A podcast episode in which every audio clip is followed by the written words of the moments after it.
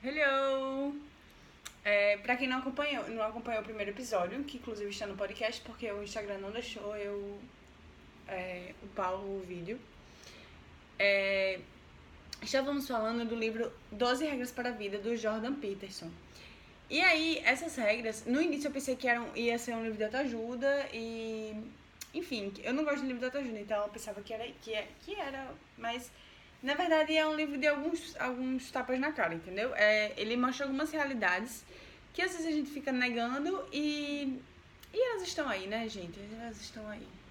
Então, é, a primeira regra, como a gente viu no primeiro episódio, foi é, costas eretas, ombros para trás que é justamente a, a forma como, se você, como você se posiciona no mundo que transforma isso dentro de você, entendeu? É, ele traz, enfim, vejam o primeiro episódio, ele traz várias explicações científicas por que, que a gente acaba se sentindo melhor só pelo fato de mudar a postura, entendeu? É, ocorrem coisas bioquímicas no nosso cérebro que fazem isso. E aí o segundo capítulo vai, faz, vai fazer assim. É, vai, a regra é, Cuide de si mesmo como cuidaria de alguém sob sua responsabilidade. Essa regra, ela não é que nem. Não é que nem aquelas coisas que a, que a gente vê por aí, de tipo assim. Fale com você como se você fosse sua amiga. Fale com... Não, ele fala assim: cuide de você como se você fosse. Como se fosse alguém de sua responsabilidade. Por exemplo, seu cachorro, digamos. Ele falou assim: ele começa a história justamente usando os cachorros.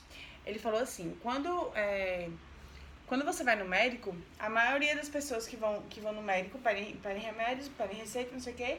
E aí ele observou que a maioria das pessoas não compram os remédios que foram receitados, certo? Ele é psiquiatra, eu acho, ou psicólogo, não sei, mas a, o estudo dele foi em relação a pacientes com depressão que não não tomavam os remédios, entendeu? Porque achava que não, não era pra tomar remédio. E aí, é, ele falou assim, se você tivesse um cachorro e aí você levasse esse cachorro pro veterinário. Aí o veterinário falasse assim: ele tem que tomar isso aqui, senão ele vai ficar, vai ficar definhando e não vai dar certo. Melhor você dar o remédio. Aí você não ia dar, você ia. Por mais que o cachorro teoricamente não quisesse, por mais que talvez doesse no caso de injeção e, e tal, mas você ia dar, que era o melhor para o cachorro. E aí você tem que fazer isso com a mesma coisa com você mesmo. Você tem que pensar no que é melhor para você, para que você faça e para que isso é, reverbere na sua vida como se fosse um contínuo, entendeu? Você um pouquinho melhor hoje à noite do que você acordou de manhã. Entendeu? Então, é, a, o exercício que ele dá já no, no, no capítulo é você pensa quais atitudes que você pode tomar hoje que vão tornar o seu dia melhor no decorrer do dia e para que você amanhã esteja melhor do que a pessoa que você foi hoje. Aí ele fala assim: é, por que, que muita gente não cuida de si mesmo como se fosse. Como, como cuida do cachorro? Por que cuida melhor do cachorro do que de si mesmo? Aí ele, é, ele traz uma hipótese que ele, inclusive, usa a Bíblia para atestar.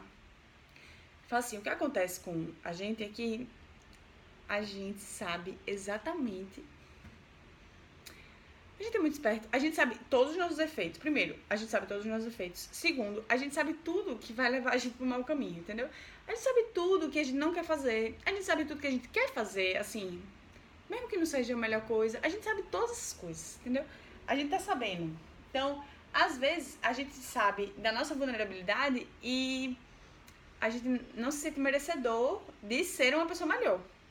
Olha, olha só como é tricky você, é, você acha que você é um lixo e aí você não. Você tem uma crença na sua cabeça que você não merece nada, nada melhor. Porque você é um lixo, entendeu? Então, pra que você. É, pra que você vai cuidar de si mesmo? Se você. Melhor você cuidar de outra pessoa, né? Porque. Só que ele fala que você não tem como cuidar de outra pessoa se você mesmo não está bem. Então, isso é uma coisa meio, meio que óbvia, né? Quando a gente tá no avião, a gente tem que botar primeiro a máscara de oxigênio na, na, na gente depois para poder salvar o resto da galera. Porque senão a gente vai perder o fôlego tentando ajudar uma pessoa. E aí essa pessoa nem. É, talvez ela não saiba ajudar as outras. E aí se você botar, botou e você, rapidão. Aí você vai ajudar outra pessoa. E aí você vai ajudar várias pessoas. É você garante que você está vivo para poder contribuir em massa, entendeu? E não ficar ajudando todo mundo antes de se ajudar. É, e ele fala que justamente você contribui mais com, com a humanidade dessa forma. Você é, raciocinando como se você fosse uma ferramenta que o mundo precisa que esteja funcionando para que o mundo funcione também, entendeu? Você é uma partezinha do mundo. Então, se você acha que é um lixo e, e talvez você não seja uma pessoa com muitas habilidades, muitas, muitas coisas que você estima, é, você tem que estar tá funcionando primeiro para que você consiga criar essas coisas que você estima, para que então você, você possa realmente contribuir para o mundo, né? Porque senão vai só ficar rodando, rodando, rodando e não dando em canto nenhum.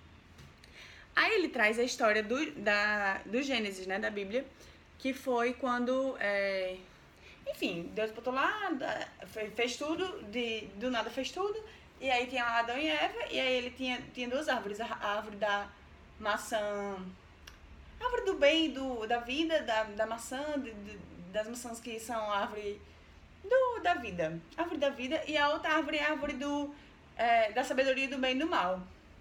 E aí, né, como é, Deus falou que não, não era pra, a, não era pra comer o da sabedoria do bem e do mal, não sei o que, e aí é, eles, beleza, não vamos comer. E aí me chega uma serpente, aí a serpente, o que, que a serpente faz da vida? Ela, ela tinha duas, duas pernas, né? Não era uma perna só. Aí ela fala assim, Eva, Eva, mulher, se você, se você comer essa árvore do bem e do mal, você vai, você não vai morrer não, mulher. Você vai, na verdade, só conhecer sobre as coisas, conhecer sobre a verdade das coisas. Então, aí Eva, que Eva tá sempre querendo saber das coisas, né? Eva, tipo eu. E aí ela fala, ah, então vou aqui morder essa maçãzinha. Aí comeu a maçã, aí. Enfim, resumo da história, quando Deus veio, acha, veio procurar eles, eles estavam achando que eles estavam nus. Eles estavam achando, não, eles estavam nus e eles descobriram isso, porque antes era. Antes era tipo assim, peladão, beleza, vida de boas. E depois eles é, observaram que a nudez deles estava exposta, diferente dos outros animais, que os outros animais andam de quatro, e aí a nudez fica escondidinha nas costas, entendeu?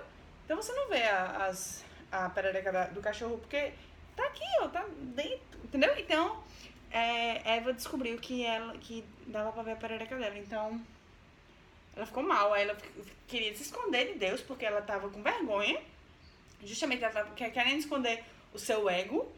A Bíblia é um monte de metáforas, né, gente? Então, é, vamos ter essas partes, as partes íntimas da pessoa como o íntimo, o ego da pessoa, entendeu? Então, não assassinado nesse sentido. E aí ela tava é, com essas partes, é, como é que chama? Descobertas, ela ficou se escondendo, ela e Adão, né? Porque ela, óbvio que ela levou Adão também para conhecer as coisas, né? Aí Adão, Adão é podre, porque ele, fica, ele foi e dedurou Eva. Aí o que Deus fez, é, castigou, né? A serpente ficou só com uma cauda que é a serpente que a gente conhece hoje, né? A serpente que a gente conhece hoje tem duas pernas, né? E no caso de Eva e Adão, eles tiveram que sair do paraíso, foram expulsos do paraíso. E aí o que, que ele coloca, como, como é que ele coloca é, essa história pra gente aprender, né? Que é justamente quando a, a Eva e Adão, eles descobrem sua maior vulnerabilidade e eles ficam com medo de expor isso a Deus, porque eles se sentem. É, como é que chama? Eles ficam envergonhados, porque tudo que está vulnerável que agora eles sabem. E aí eles se sentem inferiores e não dignos da, do amor de Deus. E aí eles descuidam-se e, e perdem tudo. Perdem tudo que eles tinham ali no paraíso porque justamente estavam com vergonha e vergonhinha do amor de Deus, entendeu?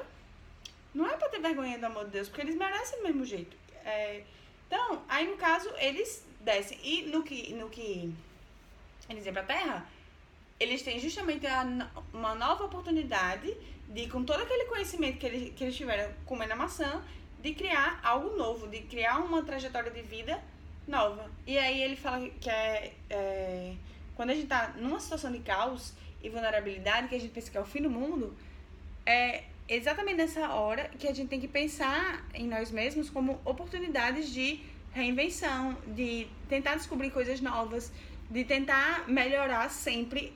O que ele fala nesse capítulo inteiro é esteja sempre tentando melhorar, entendeu? Se você é, deu dois passos para trás, você vai dar o terceiro? Não vai. Você vai dar um pra frente, entendeu?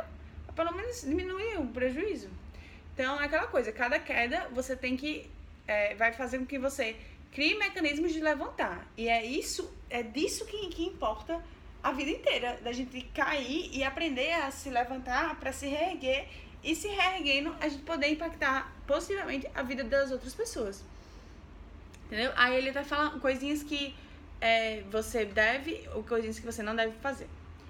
Aí ele fala assim: o que não é bom para você, o que você acha que quer, o que você tá desejando aí, aquele negocinho que você. Que é o que você quer, entendeu? Você é uma pessoa mimada, você fica se mimando. Você tem que saber o que você precisa e não o que você apenas quer. E não é, não é para você buscar a felicidade que é imediata. Pelo contrário, você imagina assim, isso que eu estou fazendo agora, nesse momento, quando daqui a, a sei lá, um ano, esse, isso que eu estou fazendo agora, ele vai fazer com que daqui a um ano eu possa me lembrar e, e ter boas lembranças ou não. E da mesma forma, eu tava até ouvindo um podcast do Tim Ferriss, que. Nossa, eu amo esse podcast. E aí ele fala que é, certas coisas ele, ele dá para si mesmo como recompensa. De tipo assim, se ele produziu horrores, horrores, horrores, horrores. E aí no outro dia ele também tem horrores de coisa para fazer. Mas ele tá tão cansado, tão cansado que ele precisa descansar pra fazer os horrores de coisa que ele tem no outro dia. Aí o que, o que, que ele faz? ele prolonga a soneca dele, entendeu? Ele dá uma prolongada, porque ele fala assim: não, eu preciso descansar porque eu preciso fazer o negócio direito. Então, se eu preciso descansar, daqui a um ano, esse descanso vai ser uma coisa positiva para mim, entendeu? Porque vai, vai fazer com que eu consiga, no longo prazo, realizar as coisas que eu preciso realizar. E é justamente nesse, nesse balanço da gente entender o que a gente quer e o que a gente precisa que a gente vai cuidando de si mesmo como se como cuidaria de alguém sobre nossa responsabilidade, entendeu? Não é quando você tem um filho, o filho ele vai querer todinho, vai, ele vai querer todinho, aí você você vai dar todinho para ele? Não, né? Você vai dar um negócio que preste, né? Um, um suquinho de abacaxi, um negócio com umas vitaminas pelo menos, entendeu?